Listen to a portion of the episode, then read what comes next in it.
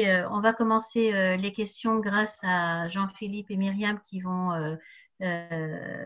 relayer nos auditeurs en vous posant les questions. Donc, merci beaucoup pour cet exposé. Donc, on a bien compris que on, on devait faire un travail d'introspection pour mhm. recevoir l'inspiration et après donc euh, aller vers euh, l'action. Et, et, toutes les, les, questions sont très nombreuses et je vais, je vais laisser euh, Myriam et Jean-Philippe vous les poser et on va essayer de répondre au maximum, enfin de vous les poser, de, de, vous poser les questions dans, dans, le plus grand nombre possible, mais on s'excuse par avance car on ne sera pas, on ne sera pas capable de, les, de vous les poser toutes. On va essayer parfois de les rassembler. voilà, je laisse la parole euh, à ceux qui gèrent les, questions. Oui, alors euh, beaucoup de réactions, dont un certain nombre euh, concernent le processus de désidentification auquel vous avez mhm. fait allusion, et notamment des réactions de la part d'une mère de famille qui se demande comment aller au-delà du sentiment maternel qu'elle peut avoir pour ses enfants, euh, d'une part. D'autre part, euh, comment concilier cette, attitude avec une empathie euh, donc à laquelle inviterait le thème engagement sociétal et donc de manière générale comment concilier cette cette maîtrise ou ce, cette désidentification avec avec le monde? Alors, euh, très excellente question. C'est vrai qu'on pourrait penser que des identifications, euh, on serait un petit peu comme euh, donc euh, anesthésié, donc on, devient des êtres impassibles comme ça. Or, pas du tout. Désidentification, ça veut dire tout simplement qu'on n'est plus identique, on prend plus les choses de manière personnelle.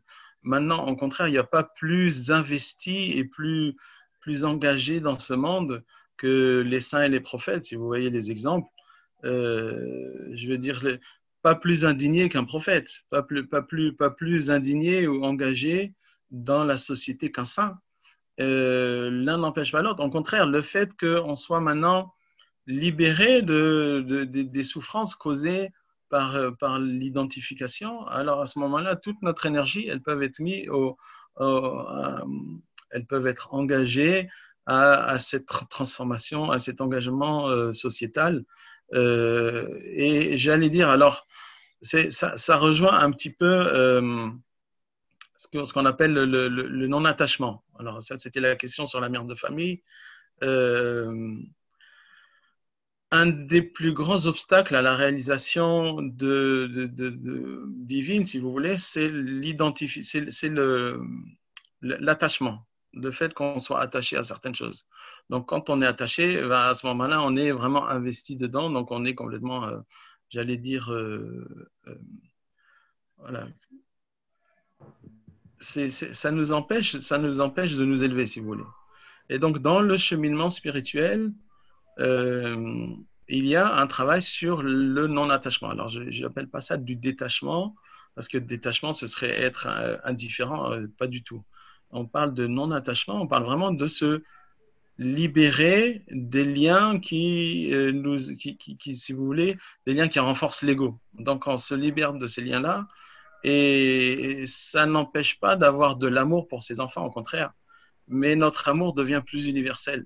Il devient euh, le, de, plus, plus de gratuit, si vous voulez, ben, parce que le problème de l'amour, si vous voulez, euh, moi, je me souviens, moi, un de mes rabbins, quand j'étais petit, il me disait Tu aimes le poisson? Oui, alors pourquoi tu le manges? Donc, euh, donc il y a l'amour, il y a l'amour intéressé l'amour désintéressé. Donc, euh, tant que nous ne sommes pas des êtres réalisés, notre amour, même s'il est très désintéressé, il y a toujours une part d'intéressement. Et c'est très vrai dans le cas des mères avec leurs enfants. il y a beaucoup de, surtout chez les mères juives, hein, je parle de, de chez nous, euh, voilà, il y a, y, y a, quand même une sorte de euh, d'intérêt d'intérêt de la mère dans, dans l'amour qu'elle porte pour ses enfants. Donc il faut le fait de travailler spirituellement, d'arriver à ce, à ce non-attachement, euh, à cette désidentification, eh ben, on arrive dans un amour absolu, et on arrive dans l'amour absolu envers ses enfants. Et comme l'amour est infini, parce que l'amour est divin, on peut avoir de l'amour infini pour tous les êtres. Donc, euh, c'est pas parce qu'on devient plus spirituel et qu'on a plus d'amour qu'on va avoir moins d'amour, si vous voulez, que notre quantité d'amour va être divisée. Non, on a un amour encore plus grand et plus désintéressant vers ses enfants. Et en plus, on a un amour euh, de plus en plus grand envers toutes les créatures, euh, entre autres les êtres humains, mais aussi les animaux, les plantes, les, minéraux, etc. Voilà, j'espère que j'ai répondu. Ah, merci, Next question. Pardon? Prochaine, next question. Next question. Euh, euh, donc, euh, c'est Nathalie qui nous demande, en fait, qui nous dit que la voie spirituelle, qui se demande si la voie spirituelle est compatible avec un engagement politique où l'ego est quasiment omniprésent partout. Et hmm. elle se demande comment concilier les deux. Alors, dans le meilleur des mondes, il faudrait que tous les politiciens soient des êtres spirituels, parce que ce serait magnifique. La politique, en fait, c'est juste prendre la responsabilité de l'organisation de la société. Euh, donc, vous avez le niveau local jusqu'au niveau national et même supranational. Euh, si on avait affaire à des gens qui sont désintéressés au niveau égo, ce serait magnifique parce qu'ils s'engagent dans la politique justement euh, pour, les autres, au bénéfice des citoyens. Ils seront, ils seront vraiment au service de la société pour laquelle ils s'engagent. Euh, ça, ce serait, ce serait magnifique. Donc, il n'y a pas du tout d'incohérence entre la vie spirituelle et la vie politique. Maintenant, euh, il faut se vacciner, c'est très dur. La, la, vie politique est une. Les épreuves des politiciens, de ceux qui s'engagent, des, hommes publics, des hommes et des femmes publics, sont des épreuves très, très difficiles. Parce que vraiment, euh, on s'en prend plein, plein, plein la figure. Donc, euh, dans le meilleur des mondes, on souhaite que les personnes qui s'engagent dans la politique soient des personnes spirituelles. Et on a vu, on a vu, on a vu dans, dans l'histoire, les personnes spirituelles qui étaient dans la politique ont fait des choses, ont réussi à faire changer le monde. Je pense à Gandhi, par exemple, ou Martin Luther King, ou Mandela, voilà, des gens qui étaient quand même à un niveau très élevé spirituellement et qui se sont vraiment engagés pour le bénéfice des citoyens, pas pour leur propre bénéfice à eux.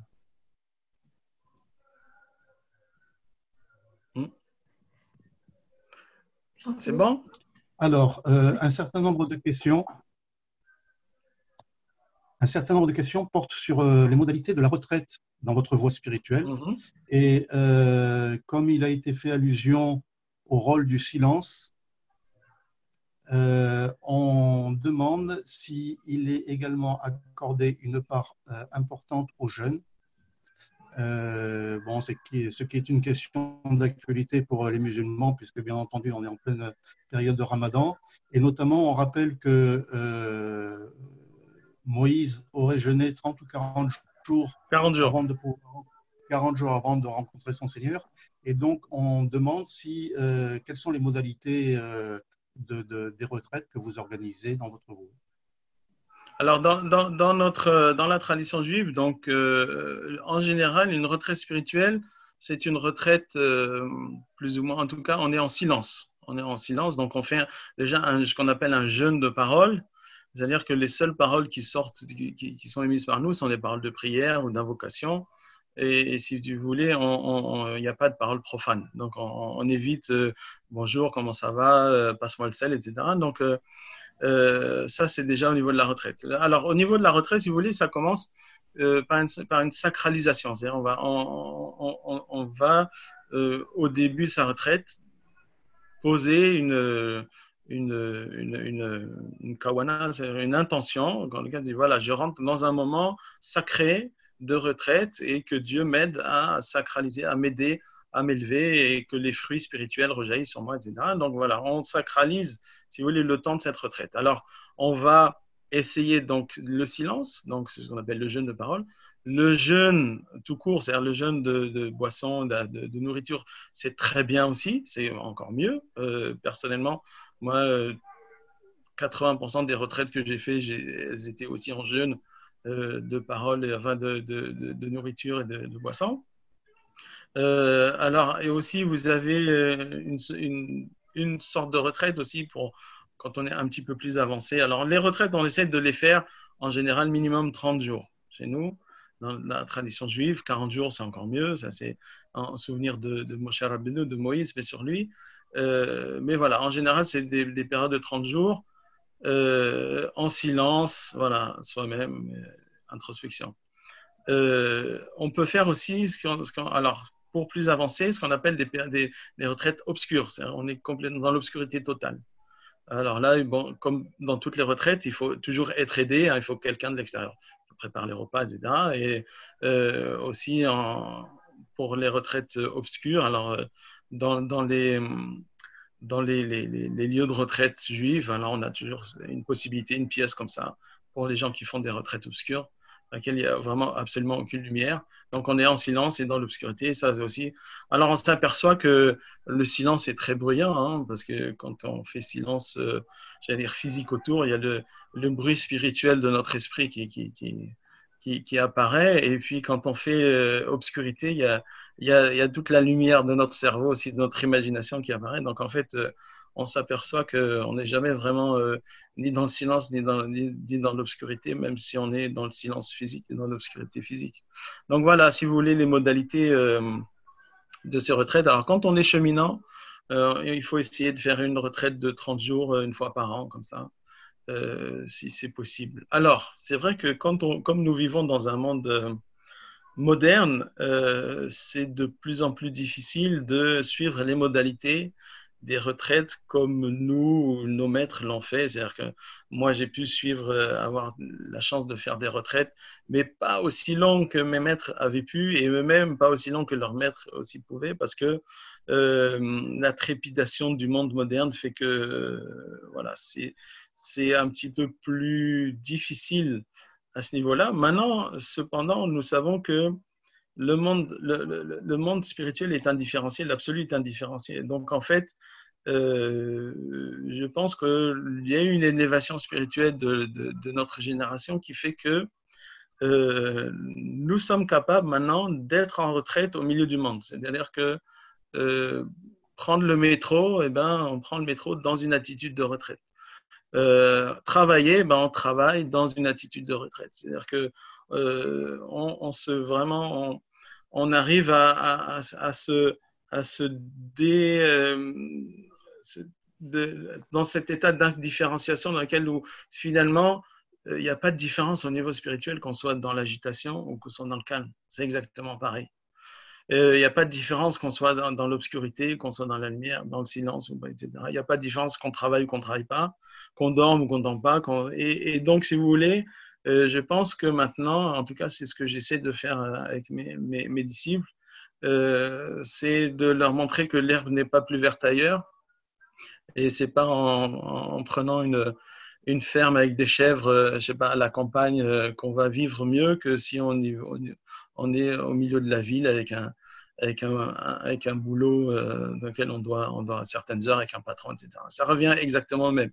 Spirituellement, c'est exactement le même. Et si on arrive à spiritualiser le monde moderne tel qu'il est, je pense que les, fruits spirituels sont beaucoup mieux, sont beaucoup plus euh, comestibles et sont beaucoup plus euh, efficaces par rapport à la modernité que les, fruits qu'on qu qu peut obtenir avec les, voies un petit peu plus anciennes ou plus, traditionnelles.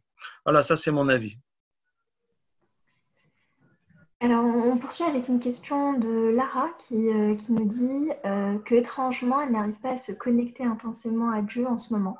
Que par exemple, elle n'arrive pas à faire de lecture ou à méditer, qu'elle aimerait, euh, aimerait faire à chaque fois, mais que son cerveau est détourné par, bien par, euh, par autre chose. Euh, c'est comme si l'anxiété ressentie due à la situation l'envahissait. Elle demande si vous avez des conseils. Oui, alors c'est, ça, ça c'est magnifique parce que c'est justement, eh ben, il faut euh, s'arrêter sur ça, sur qu'est-ce qui nous empêche, et, si vous voulez se, mettre dans, le cas, méditer sur, sur ça, c'est-à-dire que euh, faire venir cette angoisse, faire venir ce, ce, frein-là, se remettre dans cette situation-là où on veut faire les choses et finalement on n'y arrive pas, et essayer de voir qui, qui expérimente quoi, qu'est-ce qui se passe en nous? C'est-à-dire qui est anxieux? Qu'est-ce que c'est que cette anxiété? D'où est-ce qu'elle vient? Euh, etc., etc., de manière à ce qu'on puisse la reconnaître, euh, qu'on puisse aussi reconnaître de sa source, parce que chaque, chaque structure mentale qui est en nous euh, provient d'une source. Elle, elle, elle, elle, elle, elle, elle s'est développée parce qu'on a dû la développer à un certain moment de, notre vie, pour se protéger, ou, etc. Et donc, une fois qu'on reconnaît tout ça, à ce moment-là, le, on, est capable justement de ne pas aller sur les rails de cette émotion ou de, ce sentiment ou de, cette chose. Et, tout simplement, on, peut s'en libérer. Voilà. déjà la reconnaître, c'est déjà pouvoir euh, ne pas l'acter et, ou ne pas s'identifier à elle. Et donc, ce, serait mon conseil euh, à cette personne-là, justement. Donc, euh, profiter de ce temps-là pour ça, justement. je ne peux pas faire ce que je veux, alors comment ça se fait? Alors, je, je m'assois, je médite dessus, je me remets dans les conditions où cette émotion est venue, cette angoisse, et c'est de voir, de déconstruire en fait. De déconstruire de manière à pouvoir s'en désidentifier. Alors, une question sur euh, les traditions monothéistes, euh, puisque euh, les mystiques juifs ont vu arriver après eux les mystiques chrétiens, hmm. puis les mystiques musulmans, hmm. alors que les musulmans, eux, ont procédé en sens inverse. Donc, comment, la question précisément est de savoir comment les mystiques juifs ont abordé la question des mysticismes ultérieurs? A-t-on des témoignages d'échanges ou de, de, éventuellement de, comment dirais-je, de, de, mélange entre euh, ces différentes voies?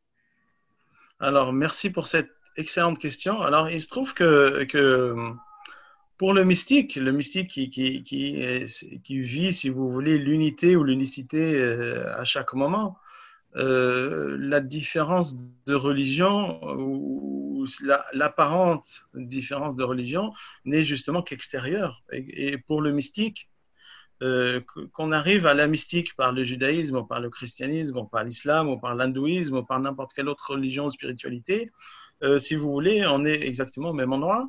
On est dans l'unité, on est dans l'unicité, dans, cette unité, dans cette lumière originelle. Et euh, après, la religion à laquelle on appartient n'est qu'un paramètre extérieur. Ça, ne lui enlève pas de son importance, bien évidemment, c'est très important, mais euh, ce n'est qu'une importance relative parce qu'on est dans, dans cette euh, vie de l'absolu à, chaque moment. Et donc, les, les, les, mystiques, alors, pour le judaïsme, c'est très simple. nous avions des juifs en, en terre d'islam, l'islam est apparu après. Et il y a eu une très grande euh, euh, fraternité entre les mystiques juifs et les mystiques musulmans tout, tout, tout le long de l'histoire dans laquelle les, juifs ont vécu en terre d'islam. Et euh, il n'était pas rare de, de, de, voir, par exemple, pour faire les retraites spirituelles, c'était plus facile de les faire chez les musulmans. Parce que dans la, dans la communauté juive, les communautés juives, de par leur taille, pas toutes avaient des, des, des, des endroits, tout simplement, il était possible de, faire une retraite de 30 jours, 40 jours, 50 jours dans la silence, dans l'obscurité, etc.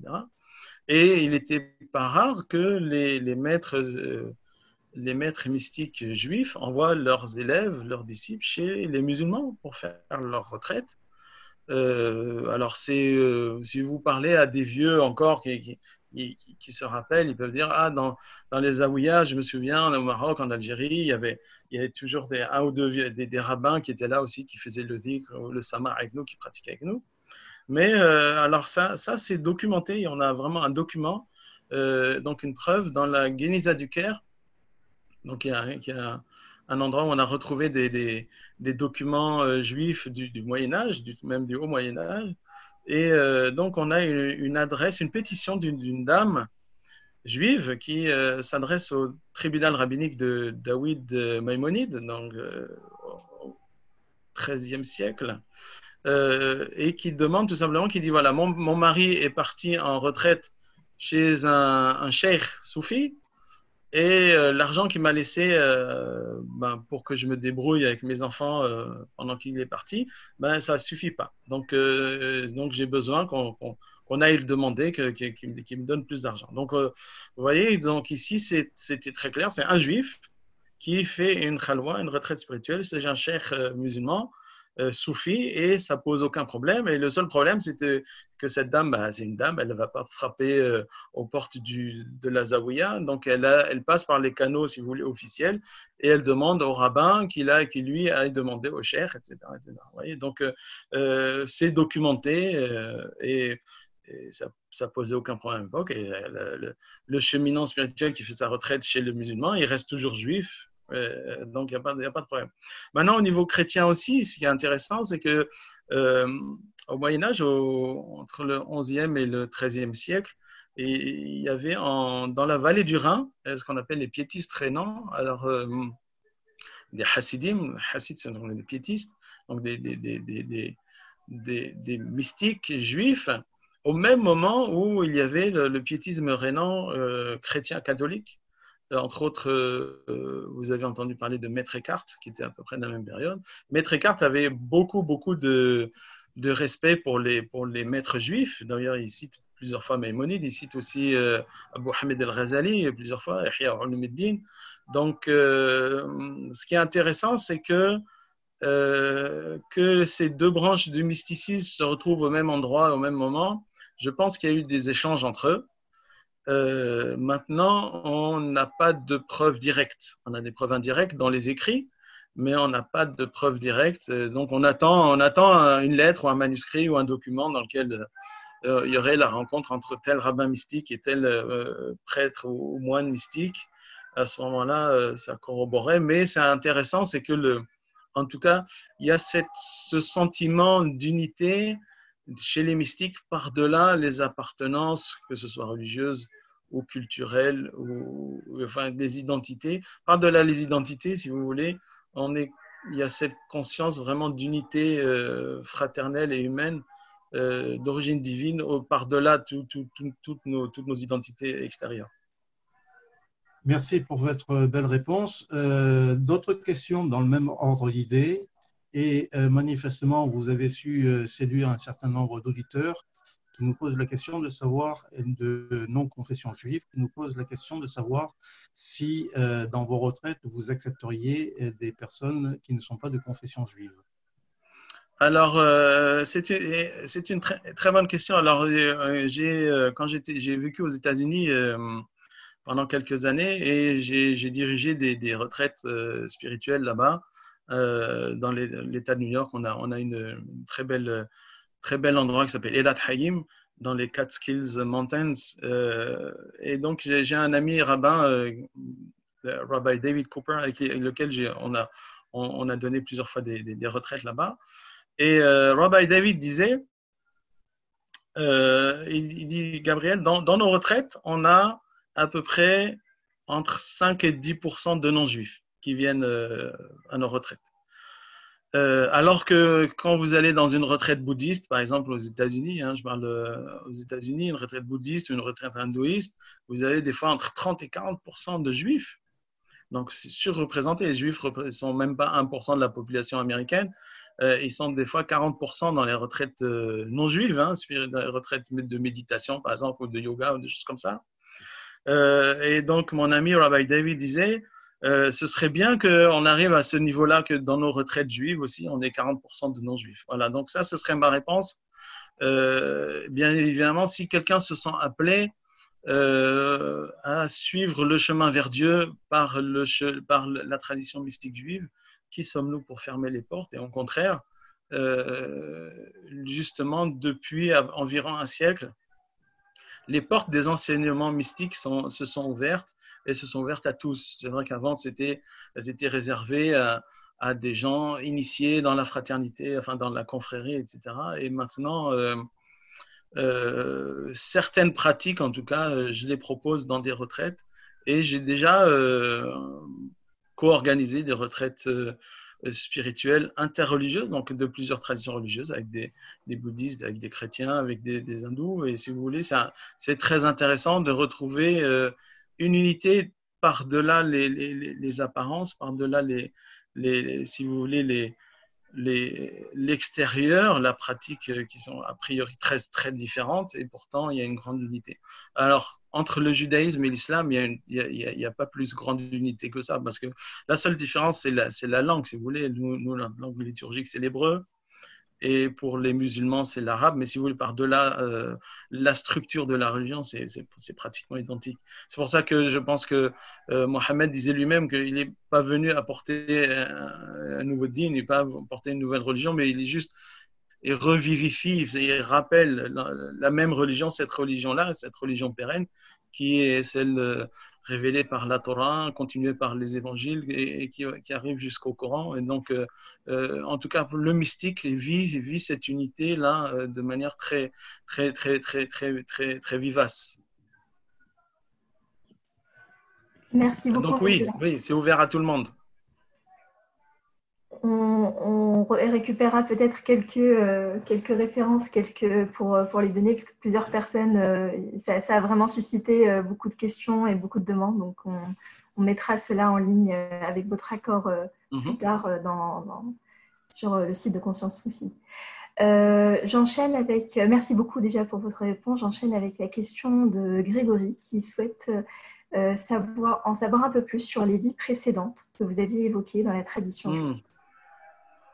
Oui, alors euh, quelque chose que peu de gens, enfin beaucoup de non-juifs ne, savent pas, c'est que euh, ce concept de réincarnation, de métampsychose, euh, existe dans, le judaïsme. On l'appelle, ça a un nom hébreu, hein, ça s'appelle Gilgul, simplement Gilgul, Gilgul Neshamot, et Annie, le fait que les âmes reviennent. et ça participe de la, du rahamim, de la miséricorde divine, c'est-à-dire que euh, ben Dieu nous donne plus d'une chance, plus, plus d'une chance dans, dans cette vie-là. On peut redoubler, si vous voulez, on peut tripler, on peut quadrupler. Euh, et donc, euh, alors on a un verset qui dit, qui dit justement, c'est-à-dire certes, on, a, on a donné une, un commentaire, si vous voulez, mystique qui parle de, de la réincarnation sur un, sur un, un verset de la Torah. Et euh, on dit la miséricorde divine, elle est euh, de troisième, quatrième génération et jusqu'à mille générations. Alors ça veut dire quoi? Troisième, quatrième, mille? C'est mille ou c'est trois ou quatre? Alors justement, on dit que une personne qui, qui rate, si vous voulez, ses incarnations, c'est-à-dire qui rate qui est impie, qui est rachat, qu'on appelle l'impie, qui est mécréant, euh, une fois, deux fois, trois fois, quatre fois. Donc, quatre fois, après quatre fois, Dieu ne fait plus revenir son âme. Il dit, bon, c'est perdu avec cette personne. Par contre, celui qui est moyen, moyen, euh, qui est toujours, il fait toujours un petit peu de bien. voilà. Alors, cette personne-là, jusqu'à mille, jusqu'à mille fois, il peut revenir. Donc, euh, euh, ce concept-là existe et donc, ben, en général, nous, chaque, chaque personne ici, chaque être humain est déjà une personne qui a vécu au moins une vie précédente. Les nouvelles âmes, qu'on appelle Neshamot Hadashot, sont assez rares, sont, assez, sont, sont, plutôt rares. Alors, elles existent et on dit que, euh, euh, en tout cas, il y a, y y a un enseignement comme ça chez, nos sages qui dit que euh, le, le, il, y a, il, y a, de rédemption future, si vous voulez, il y a de, de dévoilement messianique, jusqu'à ce que toutes les neshamos, toutes les, toutes les âmes potentielles qui sont dans ce corps céleste, dans, ce, sachet des, âmes que Dieu a préparé, euh, jusqu'à ce que toutes se soient incarnées au moins une fois. Donc, euh, apparemment, il y a toujours encore des âmes neuves qui doivent s'incarner. Voilà. Donc, euh, si vous voulez, alors il y a, il y a un traité entier qui est qui est dans, dans un livre de mystique juif qui s'appelle le Haetz Hayim, qui s'appelle Sha'ara Gilgulim, donc le traité des, des, des, des, réincarnations, qui parle de ça. Je ne pense pas que ce soit traduit en français, mais on le trouve en hébreu. Merci, c'est très intéressant. On a l'impression que sous ce rapport, au moins, le judaïsme ferait une sorte de trait d'union entre l'islam et l'hindouisme, puisque en islam, même si euh, le problème de la réincarnation n'est pas tranché, puisque certains pensent que rien n'interdit euh, de voir cette question traitée dans le Coran, mais en tout cas officiellement, ce n'est pas vraiment la ligne dominante. En tout cas, euh, c'est un éclairage qui est très, très intéressant. Merci.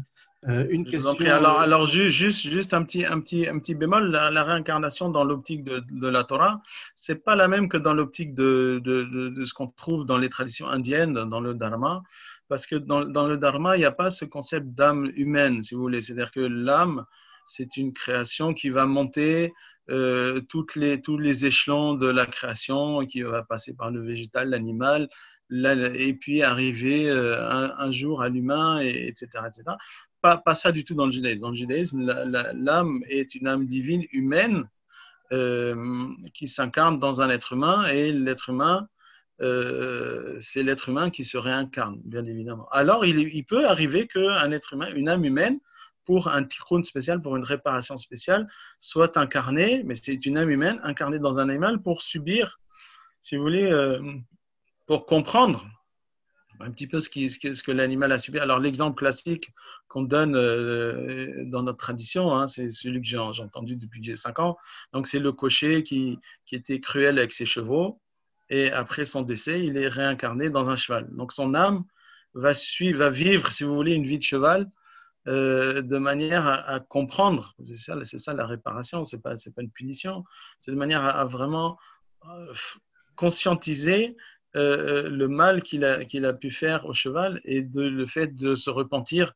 Et à ce moment-là, son âme peut revenir dans un être humain meilleur. Et si ça se trouve, sa prochaine vie, ce sera un, sauveur de cheval, ce sera peut-être, je ne sais pas, quelqu'un, qui sauve les chevaux, enfin, genre, euh, enfin bref, voilà, voilà. Merci, c'est très intéressant parce qu'on se rend compte que derrière toutes ces conceptions, il y a une sagesse qu'il faut essayer de dégager, comme vous venez mm. de le faire à propos du judaïsme. Euh, une question d'actualité maintenant, puisque euh, notre cher frère et ami Eric Menès vient de sortir un livre sur la place du féminin dans le soufisme. Euh, une question sur euh, les femmes dans la tradition juive. A-t-on euh, connaissance de figures élevées spirituellement qui auraient marqué leur, temps, leur époque? Alors, on a, quelques, figures, féminines qui sont dans, dans, la littérature rabbinique. Alors, pour, la petite histoire, en fait, il n'y a, pas, a pas de. Pour être un maître spirituel, il n'y a pas de. Le, genre n'est pas important. C'est-à-dire que qu'on soit féminin, femme ou homme, euh, si on est élevé, à ce moment-là, on a, on, a, on a sa place euh, en tant que maître spirituel. Euh, il n'y a pas de différence. Dans, le mysticisme, il n'y a pas ça. Et dans, dans, dans l'optique de la Torah, pas du tout non plus, vu que l'être humain. Adam Arishon a été créé mâle et femelle, c'est-à-dire il a été créé androgyne avec les deux, les deux pôles, les deux principes masculin et féminin, et que à un certain moment, ils ont été séparés. Le principe donc de le Adam primordial, euh, le principe masculin a gardé le nom de Adam, mais c'est devenu un Adam, si vous voulez, réduit, masculin. Et puis le principe féminin a pris le nom de Hawa, de Ève. Mais si vous, au, au, début, l'image divine, elle est à la fois homme, ou femme. C'est-à-dire que l'homme n'est pas plus à l'image de Dieu que la femme, ou réciproquement, pas moins. Et donc, euh, pour, alors, pour la petite histoire, dans, notre, dans ma confrérie, euh, ma confrérie mystique, on a, on a une, une, liste de noms hein, de, de, de, maîtres, maîtres à disciples qui, remontent jusqu'à jusqu'à Moshe Moïse, hein, paix sur lui. Mon maître était le, le 105e de la liste, donc c'est une longue liste. Mais il me disait, donc il m'expliquait, à chaque, à chaque nom, si vous voulez, il y a des petites histoires euh, qui, se, qui se transmettent dans la confrérie. Et il me disait, c'est possible que euh, parmi les noms, ben, tous les noms sont des noms masculins, mais il me dit, c'est possible que euh, on ait mis un nom masculin alors que le, maître de, l'époque était, une femme. Mais on a, on a mis un nom masculin parce que c'était euh, dans la société patriarcale à l'époque, jusqu'à maintenant encore, c'est mieux, c'est mieux vu, si vous voulez, de mettre un homme qu'une femme. Mais c'est possible que dans la, la vie confrérique même, ce, ce, soit une femme qui dirige. Un peu comme, euh, comme de nos jours avec Sheikh Anour Atran, qui était, qui était là la semaine dernière. Euh, voilà, donc euh, une femme qui a, qui a ce niveau spirituel-là. Donc c'est tout à fait possible, mon maître me disait, que qu'on ait eu des femmes spirituelles, mais malheureusement, le, leur nom ne s'est pas, ne pas conservé chez nous. Alors, Merci beaucoup. Je, continue avec une question de, de. Excusez-moi si j'écorche votre prénom. Dire Dieu me gêne car cela crée une distance. De plus, je le ressens comme réducteur. Dès, dès que l'on met un nom, on le réduit à ce nom. Tout ce que l'on nomme est nécessairement une chose définie. Pouvez-vous aller dans cette, euh, pouvez-vous, aller un peu plus loin dans cette question qui me travaille? Pour moi, il est au-delà de tout nom, toute définition. Merci. Ben oui, évidemment, euh, c'est sûr. Mais euh, ceci dit, vous savez, la, Torah nous, répond. Parce que la Torah, elle utilise des fois des vocabulaires, dit la main de Dieu, la colère de Dieu, l'amour de Dieu, etc. Euh, alors les, sages ont dit mais comment on peut, on peut Dieu il n'a pas de corps, il n'a pas de main, il n'a pas d'œil, il n'a pas d'oreille, il n'a pas de, il pas de, pas d'endroit non plus.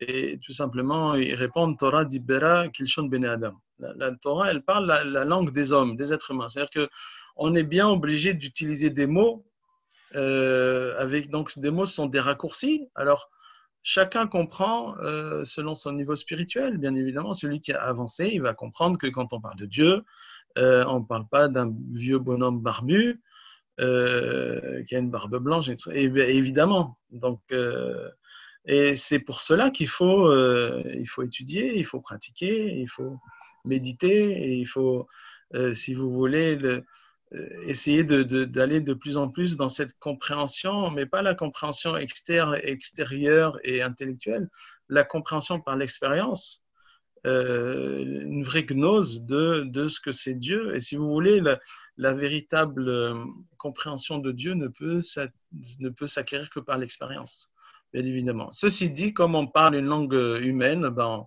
on, va utiliser Dieu ou Allah ou Elohim ou, n'importe quelle donc la langue qu'on parle, ben, on va utiliser le mot qui est utilisé, euh, qu'on usite euh, couramment, sachant que derrière, évidemment, le mystique va, va, mettre, euh, va mettre les choses et que, évidemment, c'est réducteur. Merci. Une question sur les règnes végétal et, et animal quel est le regard que l'on doit porter sur, euh, sur ces règnes et comment finalement nous comporter vis-à-vis d'eux? Hmm. alors, alors c'est, très, important. Alors, il y, a, aussi le règne minéral qu'on a tendance à oublier. Et ça, ce sont ce qu'on appelle les règnes du vivant. Alors, c'est un petit peu étonnant parce que on a souvent tendance à associer le vivant à partir du végétal, le végétal, l'animal, mais le minéral, euh, dans pour l'occidental, le minéral est, inerte.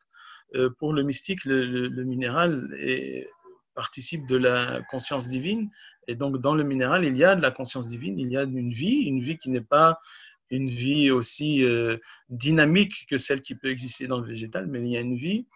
Et quand quelqu'un est, est sensible à cela, on peut, on peut sentir ça. Par exemple, quand on voit des, des, viols du minéral, comme, comme les mines à ciel ouvert, les choses comme ça, on sent vraiment euh, euh, ici une détresse du minéral euh, dans lequel voilà, il y a eu la vie du minéral a été détruite, a été, a été chamboulée. donc voilà, donc le mystique doit se, d'abord euh, se connecte avec cette conscience divine qui, transcende, qui transparaît à, travers tous les règnes, hein, le minéral, le végétal et l'animal, et bien évidemment l'humain. Et, donc il y a cette compassion envers les, envers, pas seulement envers les êtres humains, mais envers les animaux. Pas, être cruel envers les animaux, euh, essayer d'être juste, essayer euh, d'avoir cette compassion. Euh, s'abstenir de, de, de, tuer si on peut. Si on peut. Moi, je suis abatteur euh, sacré. Je, je, je, ce qu'on appelle shohet, donc j'égorge les, les, animaux, mais je les égorge en conscience.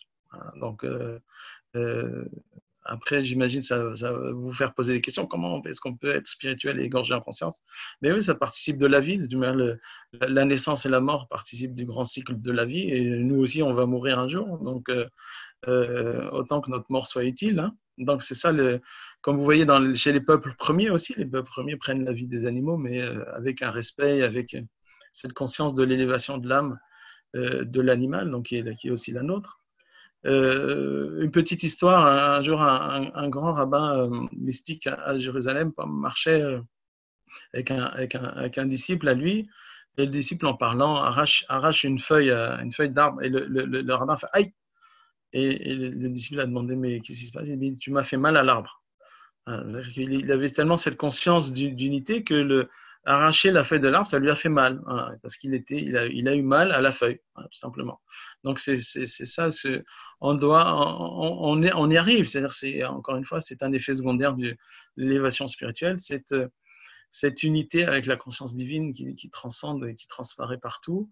Et euh, quand il arrive quelque chose au végétal, on a mal au végétal. Quand il arrive quelque chose à l'animal, on a mal à l'animal. Et quand il arrive quelque chose au minéral, on a mal au minéral, tout simplement. Merci beaucoup. Je passe à une question, euh, enfin une personne qui, vous demande d'avoir quelques, euh, euh, on va dire, éclaircissements, quelques informations sur l'arbre de vie, même si bien sûr cela nécessiterait une conférence à elle seule, mais voilà, peut-être quelques. Aïe, aïe, aïe. Hors sujet.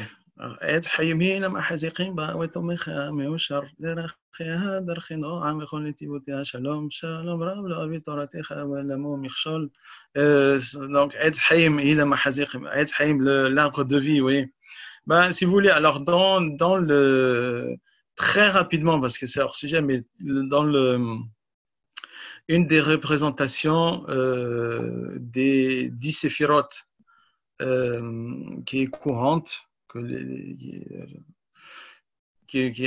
tout le monde connaît, enfin tout le monde a vu, c'est sous la forme d'un arbre séphirotique avec les dix séphirotes et avec des, relations entre elles. Et on appelle ça l'arbre, le, l'arbre de vie.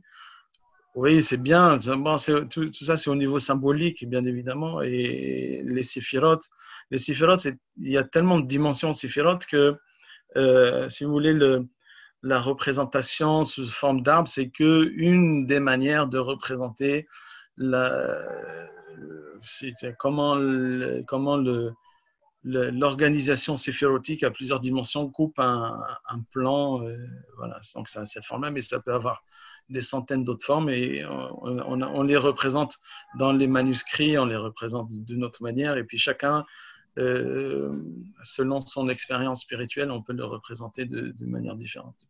Voilà, très rapidement.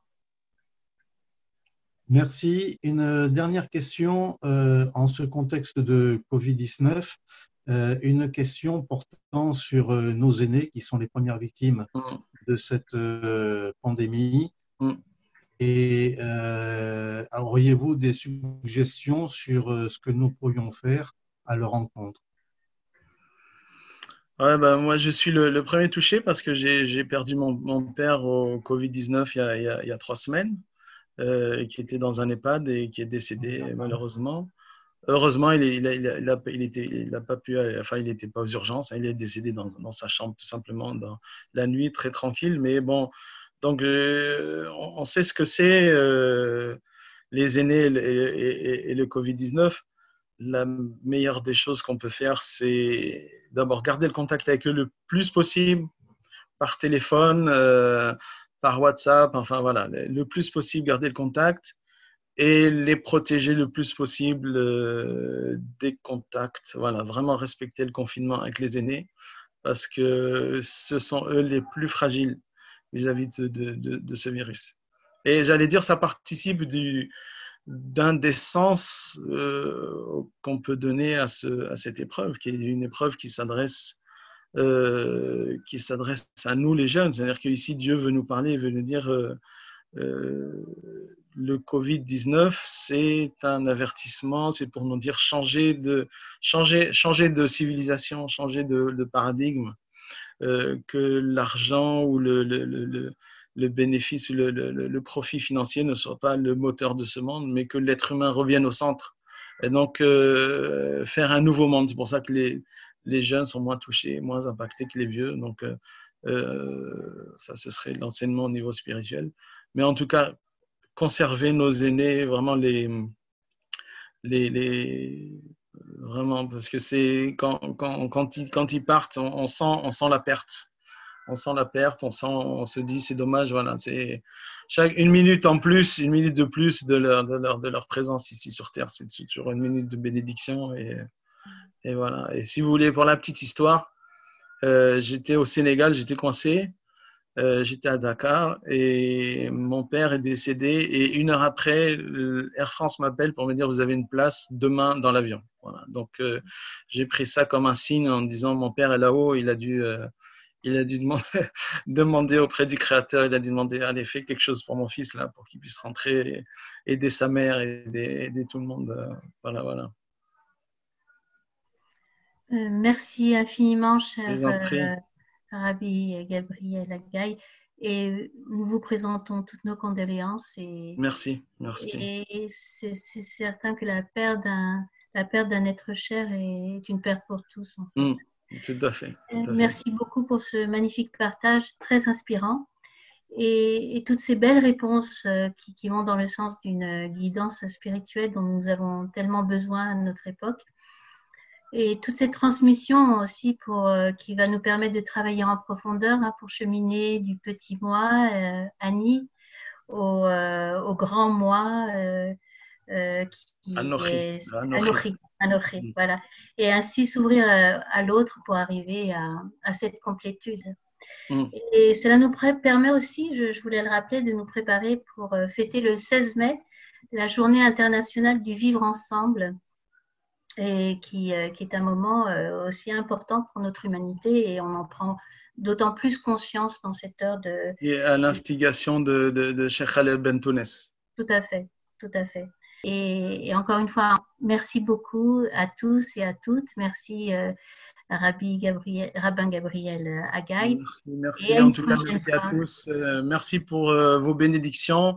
J'ai vu sur les messages là, tout passe. Donc, encore une fois, merci de tout cœur à tous les amis, à tous mes sœurs et frères qui étaient présents et que le mérite de cet enseignement rejaille sur nous, euh, protège nos aînés et puis nous aide à, à, nous élever petit à petit spirituellement vers notre Créateur de manière à réaliser cette unité, cette lumière qui est en nous euh, et puis qu'on puisse rejaillir sur le monde et l'améliorer. Amen. Amen, amen. Alors, on vous remercie et on vous salue tous. Assalamu alaikum. Bonne soirée à tous et à bientôt, Inch'Allah.